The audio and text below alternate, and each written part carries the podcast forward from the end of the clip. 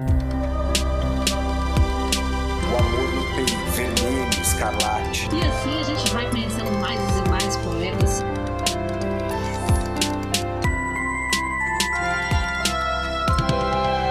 Você está ouvindo Um Poema Para, o podcast que traz sempre um poema para mexer com as suas emoções. Olá, queridos ouvintes do Um Poema Para. Eu sou Olga De Favari e hoje é dia de episódio especial aqui. Oba! Uma das propostas dessa nossa nova temporada é bater papo com os poetas e assim conhecê-los um pouquinho mais. E também, claro, ter o prazer de ouvi-los declamando seus próprios poemas. E aqui ao meu lado, nessa jornada, eu tenho virtualmente André Castro. Ei, queridos ouvintes, que bom ter vocês aqui conosco em mais um episódio. Sentiram, né? Episódio especialíssimo. Seja muito bem-vinda, bem-vindo ao nosso Papo com Poeta. E eu já quero te convidar a compartilhar esse episódio por aí, hein? É coisa chique, papo com gente que entende de poesia e também entende do seu papel social. Então compartilhe esse episódio enviando o link para outros amantes de poesia. Manda aí no grupo do Zap para os seus amigos, para os seus amores. Quero dar também as minhas boas-vindas aos leitores fãs e amigos da nossa convidada de hoje, né? Porque nós vamos inaugurar esse espaço. Nós temos um prazer de estarmos juntos virtualmente com a poeta Cida Pedrosa. Ela é vencedora do prêmio Jabuti em 2020 e o melhor livro do ano foi o seu, Solo para Vialejo. Além de poeta, a Cida foi eleita em 2020 vereadora do Recife e nós temos muito a falar com ela, né, Olga? Muita coisa para falar com a Cida. Vamos ver se a gente vai conseguir fazer caber todo nesse episódio, né? Mas antes de ouvirmos essa mulher porreta das letras e também da política, eu devo lembrá-los, queridos ouvintes, que logo no início da nossa programação nós nos conectamos é, via Twitter com a Cida e ela nos indicou a leitura de um poema dela. O poema Céu de Confeiteiro está no episódio 30, Aquietar. Então, se você ainda não ouviu, volte a esse episódio que vale muito a pena. E foi assim que nos conhecemos e agora ela está aqui com a gente. Cida Pedrosa, querida, seja muito bem-vinda. Que prazer tê-la aqui inaugurando esse espaço de papo com poeta. Gratidão pelo convite, André, Olga. Vou gostar muito de estar aqui conversando com vocês e também de dizer poesia que eu gosto muito. E eu gosto muito de rádio e podcast para mim é o rádio moderno. Eu gosto mais de rádio do que de TV. E eu gosto muito de podcast porque tem essa possibilidade de eu me sentir no rádio de novo. Ah, que delícia. Eu também sou amante do rádio, Cida, muito bom. E muito obrigado também por compartilhar um tempinho na sua agenda aí, porque essa vida de poeta vereadora não tá fácil, é isso mesmo?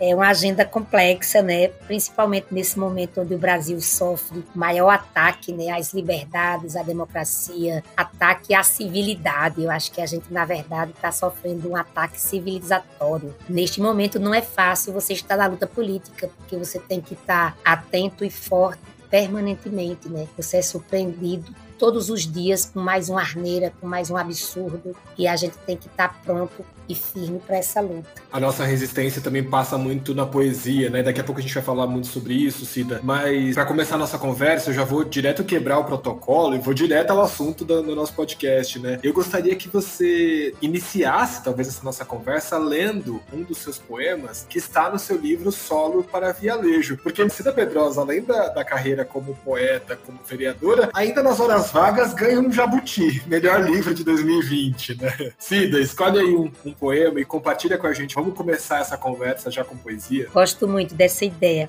Eu vou dizer trechos do livro Solo para Vialejo. O Solo para Vialejo é um longo poema, né? uma narrativa poética de mais de 100 páginas e eu vou ler alguns trechos do livro. Vou começar agora.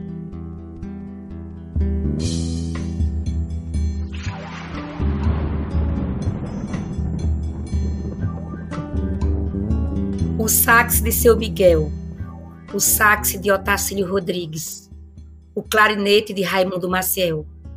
Os negros tocavam banjo, os negros tocavam banjo, os negros tocavam, os negros sem nome tocavam banjo. Jazz band, jazz band, jazz band. Jazz band União Bodocoense. O símbolo delicado escrito no bombo indicava que a borboleta azul pousou ali. Jazz band, jazz band, jazz band. Quem são estes cavaleiros do Apocalipse Snow? Andarilhos de rostos apagados, silenciados nas lembranças de uma cidade sem presente, irmanados em uma velha foto de trincheira, onde identifico apenas três, três acordes do blues.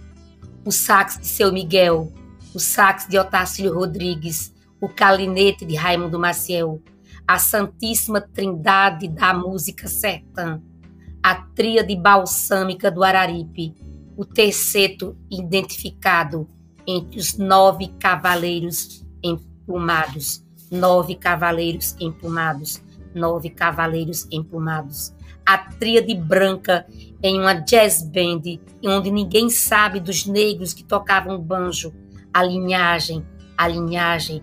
Cadê a linhagem dos negros que tocavam banjo?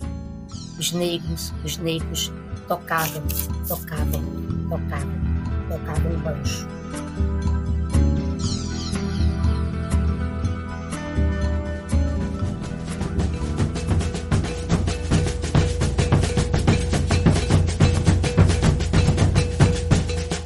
Vou dizer um outro trecho. Por favor, fica à vontade. Que bom começarmos o episódio assim, então com mais poesia de Cida Pedrosa.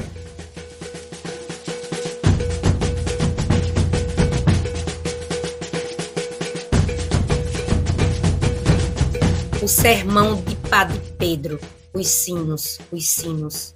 O padre parte antes da hora, a hora exata, a hora exata, a hora exata. O céu em agonia, o anjo a revelia, o diabo principia. Amém, amém, amém, amém, amém. Padre Pedro de batina preta perambulava ponto a ponto. A batina preta perambulava passo a passo. A botina preta perambulava. A cidade perambulava sem ponto de parada. Nas botinas, na batina de Padre Pedro, um pardo que se pensava branco.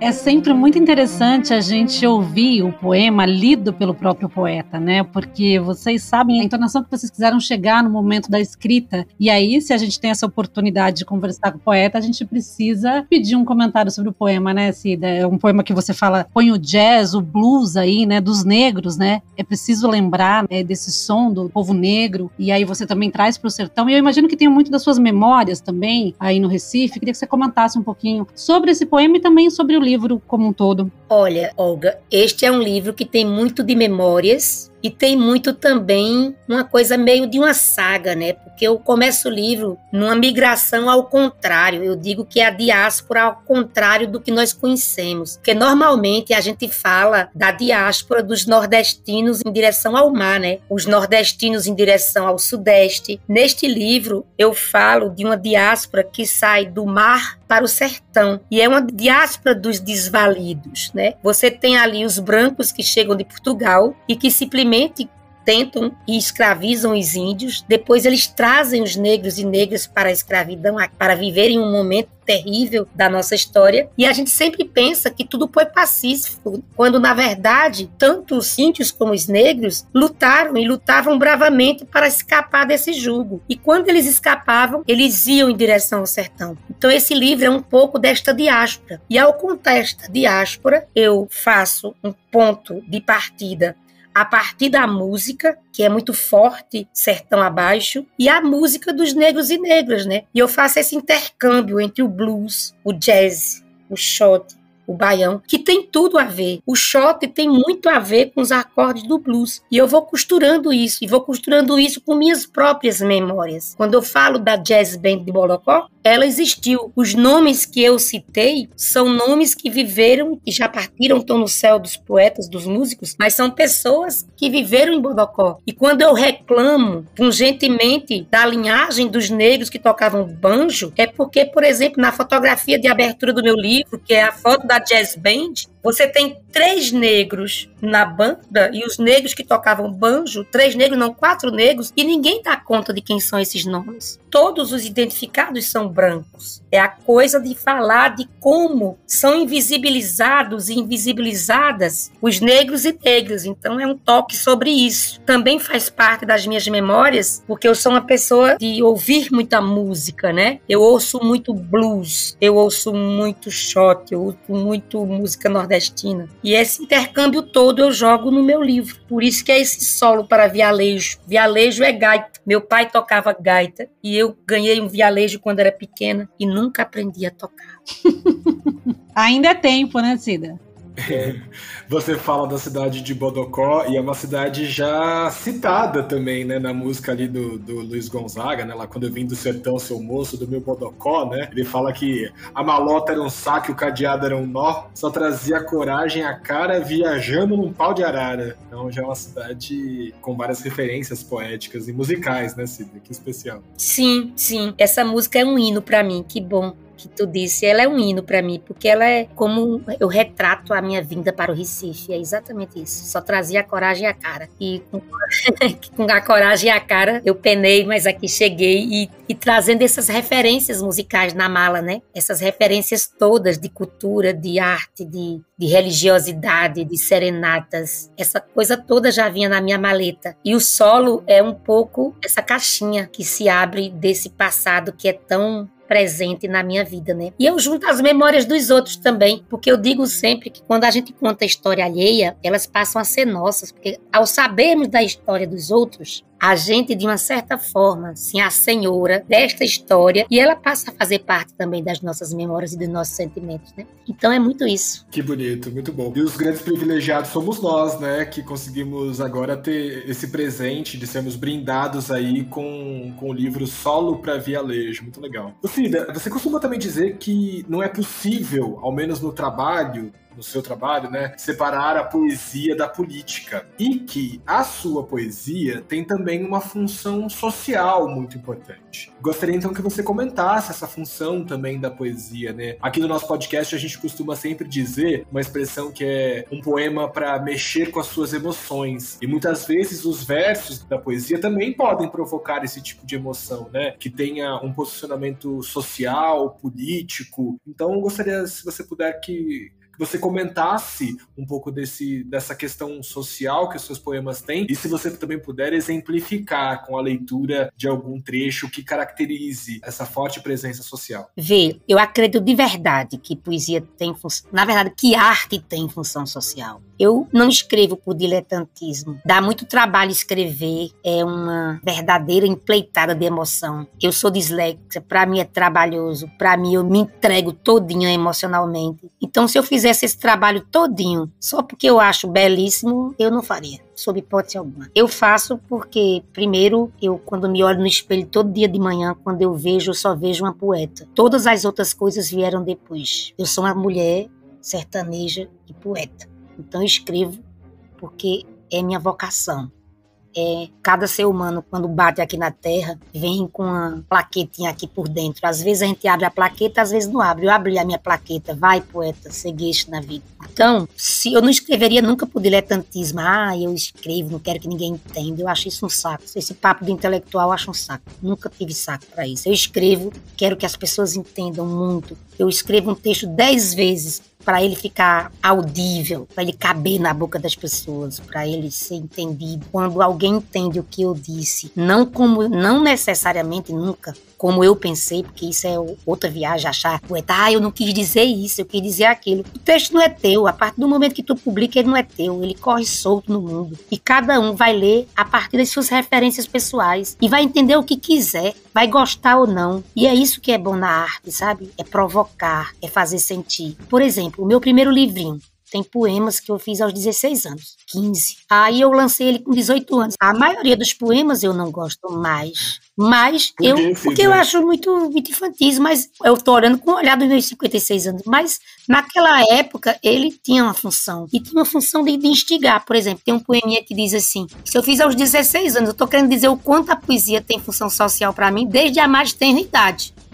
Então, assim, o poema diz assim: Aqui jaz Maria, que em dias vermelhos deu a todos com um sorriso azul.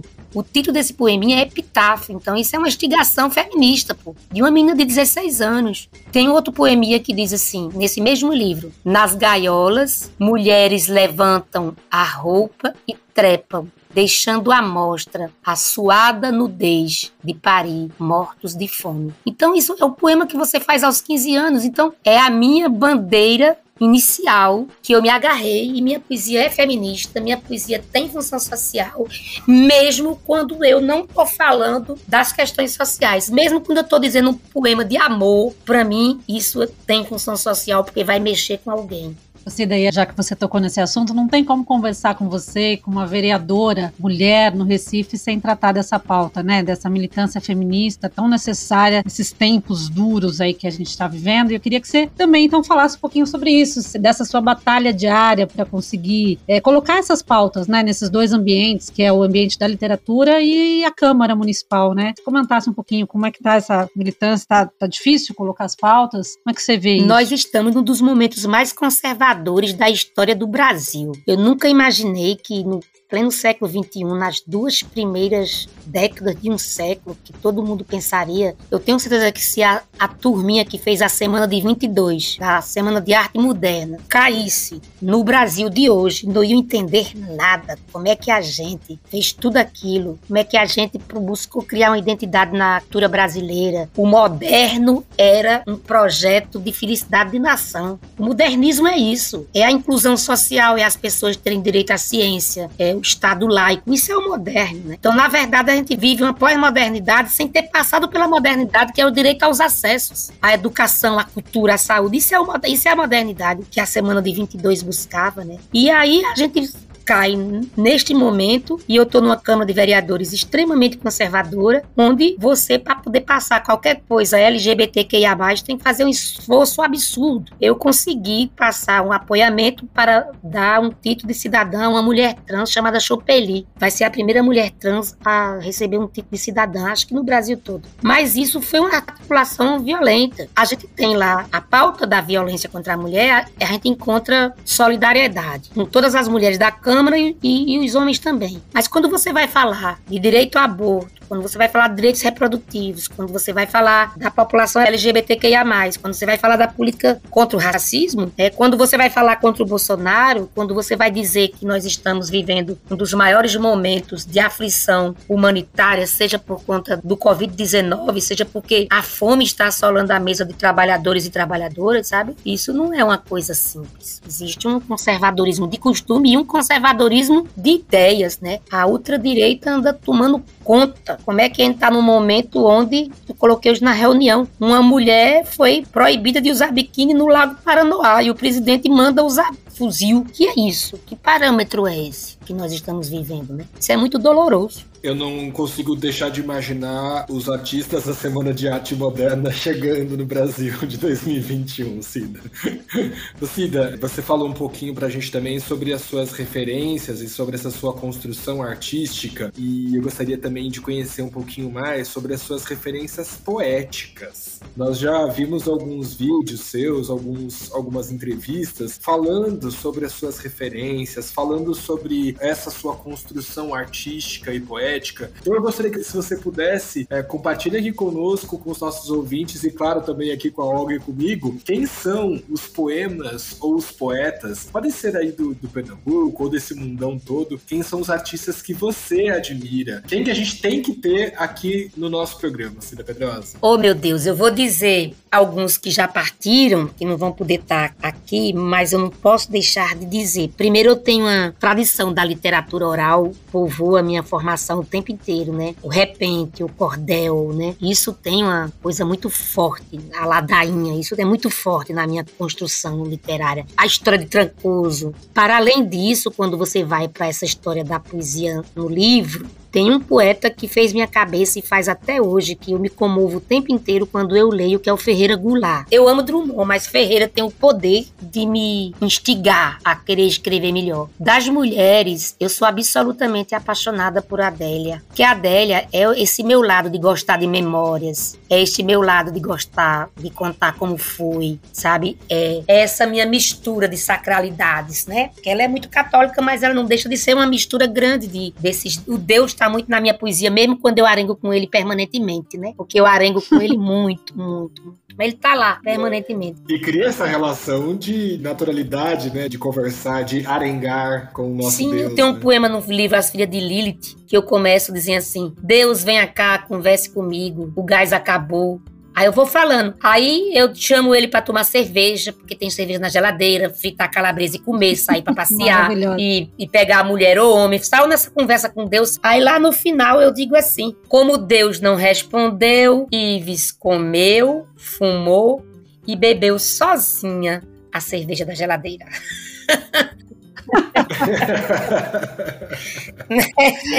Essa coisa das minhas referências, mas eu queria falar de gente que tá aqui entre nós, que tá fazendo uma Isso. poesia arretada, que pode muito ser chamado por vocês para esses podcasts maravilhosos. Em Pernambuco, nós temos a minha coleguinha que dividiu os cinco melhores livros de poesia, que é Bel Puan, uma escritora porreta. A Bel. Tanto passeia pelo slam, como passeia pela poesia livre. Uma mulher incrível. Nós temos outra escritora negra pernambucana chamada Odailta Alves, que escreveu um livro que eu fiz o prefácio chamado Pretos Prazeres. A gente já leu a poesia da Odailta, já está aqui entre a nossa programação, né, Olga? Já, mas podemos chamar ela para esse bate-papo também, né? Será maravilhoso. Ela é arretada. E aí tem outras mulheres daqui de Pernambuco que escrevem pra Dedéu. Tem uma pessoa da prosa chamada Esther Liu. Esta mulher, ela escreve pra gente chegar assim, ah, meu Deus do céu, o que, é que essa mulher tá querendo botar pra rambar? E tem também outras mulheres que eu amo. Nós temos a Micheline Verusca, que escreve muito bem. Nós temos a Jussara Salazar. Tudo escritoras que eu tô falando de Pernambuco. Algumas moram fora. A Jussara tá em Curitiba. A Micheline mora em São Paulo. E aí dos homens, né? Pernambuco é muito rico de escritores. Nós temos o Sidney Rocha, que é um puta prosador. E ele ganhou um jabuti de contos há uns 10 anos atrás. Este é um cara muito fera. E mora aqui em Recife.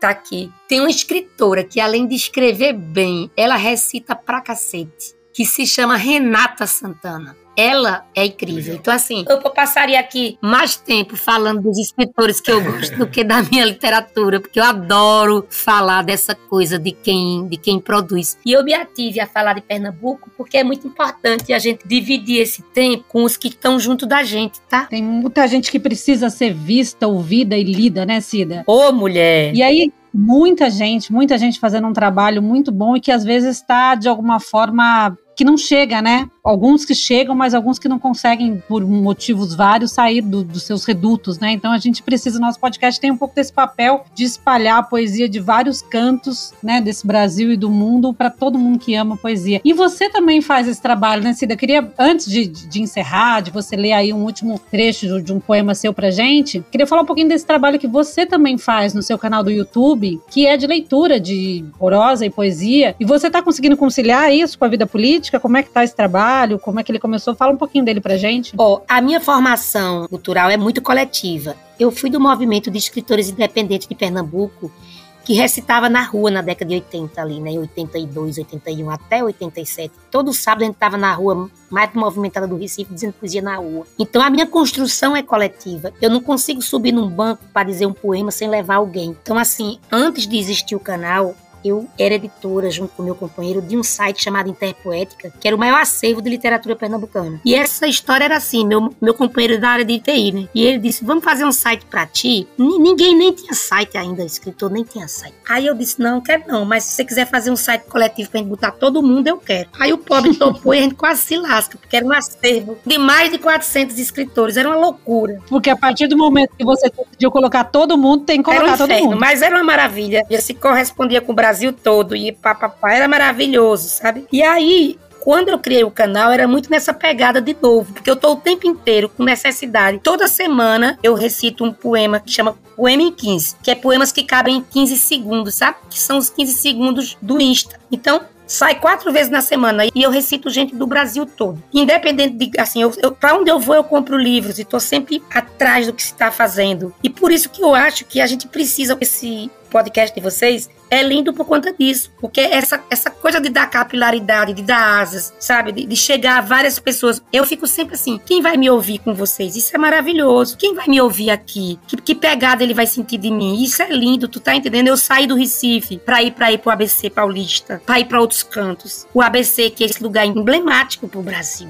Que lindo isso. Portas abertas, então, quando você puder nos visitar fisicamente, Cida na ABC, mas também tem muito desse nosso compromisso, que é algo que vocês comentaram. O nosso podcast realmente chega em vários estados do país, né? Em vários países até mesmo, né? Tem, temos também a nossa audiência pernambucana aqui muito cativa no Poema Para, mas a gente também leva a nossa poesia para fora, então é dessa forma quase que despretensiosa que a gente vai formando esse mosaico aqui de, de vários autores e vai construindo esse nosso repertório, né? Cida, antes da gente encerrar, antes da gente ir para a última poesia, para o nosso grande finale, vamos pedir, dar o um serviço pra gente, quais são as suas redes sociais, onde é que o nosso público te encontra e também onde é que o nosso público pode comprar o seu livro, né? Aproveita esse espaço aqui e faz o jabá. Adorei fazer o jabá. Adoro. Porque, porque eu sou de vender livro mesmo. Vocês que podem bom comprar o Gris e o Solo na editora CEP, Companhia Editora de Pernambuco, pelo site, mas também podem comprar comigo. Se vocês encontrar a conta lá, Cida Pedrosa, no Amazon, quem tá vendendo sou eu mesmo, viu? E eu vendo os livros que eu tenho, eu vendo. Continuo vendendo livros igual na década de 80 que eu vendia meu livro tudo à mão. Então,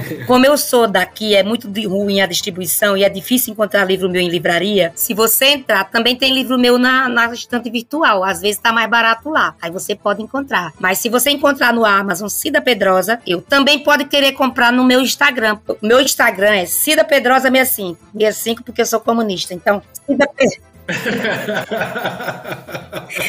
Cida Pedrosa 65. Esse eu estou como Cida Pedrosa 65 em todo canto. Cida Pedrosa 65 em todo canto. Tá lá, pode encontrar que eu falo no Zap, ou falo no Instagram, falo na página, falo no Face e falo no YouTube. Cida Pedrosa 65. E falo no canal que se chama Fresta. Então, para os nossos ouvintes que estão aqui acompanhando esse papo maravilhoso com Cida Pedrosa, se na hora que mandar mensagem lá no Insta ainda disser que é ouvinte aqui do Um Poema Para, a Cida ainda manda autografado, manualmente, ainda com um abraço para o ouvinte do Um Poema Para. Muito bom. Então, vocês, nossos queridos ouvintes, assim como nós que curtiram esse papo, vem conversar com a gente também nas nossas redes sociais. Esse papo continua lá no nosso Twitter, no Facebook e no Instagram. Nós estamos sempre como um poema para. Passa ali no post desse episódio e deixa o seu comentário para a gente saber também como foram as suas emoções ao curtir esse papo. Antes de ouvirmos então esse último poema, vamos aos recados finais. Cida, obrigado pela sua participação. Eu agradeço demais. Tá? Estar aqui. É, viva a poesia, viva o podcast que está sendo o rádio moderno. Turma do Brasil, do mundo, turma do ABC, terra de Luiz Inácio Lula da Silva. Obrigada pelo espaço. Cida, muitíssimo obrigada pela sua participação, por inaugurar esse nosso papo com poeta que vai começar aqui no Um Poema Para. Foi demais essa conversa, muito bom mesmo te ouvir, todas as suas pautas aí, que você tenha muito sucesso na Câmara dos Vereadores do Recife, colocando essas pautas feministas e todas essas pautas das minorias que são tão importantes, né? A gente diz minoria, mas que sabemos que não somos a minoria. E você que é fã da Cida Pedrosa, ajude a gente a espalhar esse podcast por aí e vamos juntos inundar este mundo mundo de poesia. E agora, então, para encerrar o episódio especial, vamos ouvir mais um poema da nossa convidada Cida Pedrosa. E só para não perder o costume, já basta de prosa e vamos à poesia.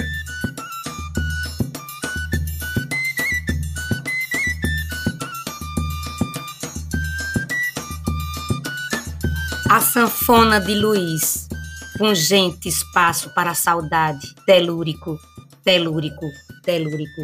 A flor mirrada anuncia a partida, Humbertiniano do fim. Ana Rosa, ai que saudade, tô fingindo de viver.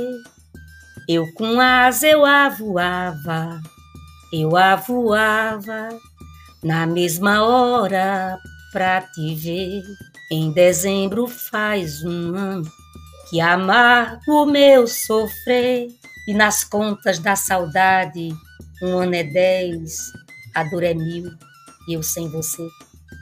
Ana Rosa, doce amada, só sem tu eu vou morrer. E daqui o além da vida não seja o fim, pois eu jamais vou te esquecer. Lua, Luiz, luz, negro, negro, negro, mesmo sem entender, sempre.